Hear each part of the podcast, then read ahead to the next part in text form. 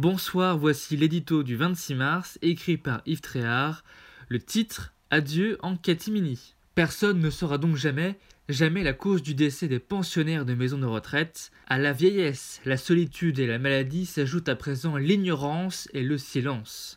Submergée par la crise sanitaire, la France n'a pas les moyens de savoir combien d'entre eux disparaissent. Victimes du coronavirus, ils ne figurent pas dans la comptabilité officielle égrenée chaque soir. Et dans la précipitation, notre pays a interdit les visites des familles, les dernières paroles aux mourants, les hommages aux enterrements. Ni fleurs ni couronnes, les adieux en catimini sont de rigueur. Derrière les portes bouclées et à l'abri des regards, une tragédie à huis clos se déroule dans les établissements d'hébergement pour personnes âgées, dépendantes EHPAD. Indigne, l'hécatombe serait-elle qu'ici et là les cercueils s'entasseraient dans des chambres froides, improvisé à la hâte?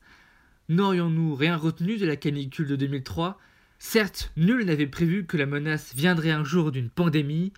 Si des ventilateurs et climatiseurs ont bien été installés depuis, la distribution préventive du bouclier antivirus n'a pas été envisagée.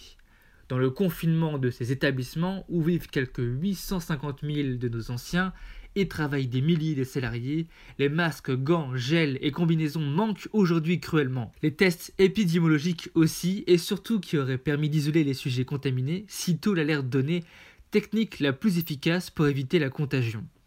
Désarmés, les EHPAD transformés en foyers de haute contamination pleurent leur mort, crient leur désarroi et appellent au secours. Rien n'est facile pour le gouvernement cette période aussi inédite que singulière.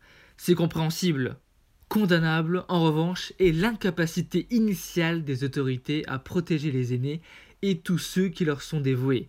Des promesses ont été faites pour corriger le tir, elles doivent maintenant être tenues et vite. C'est une question d'humanité.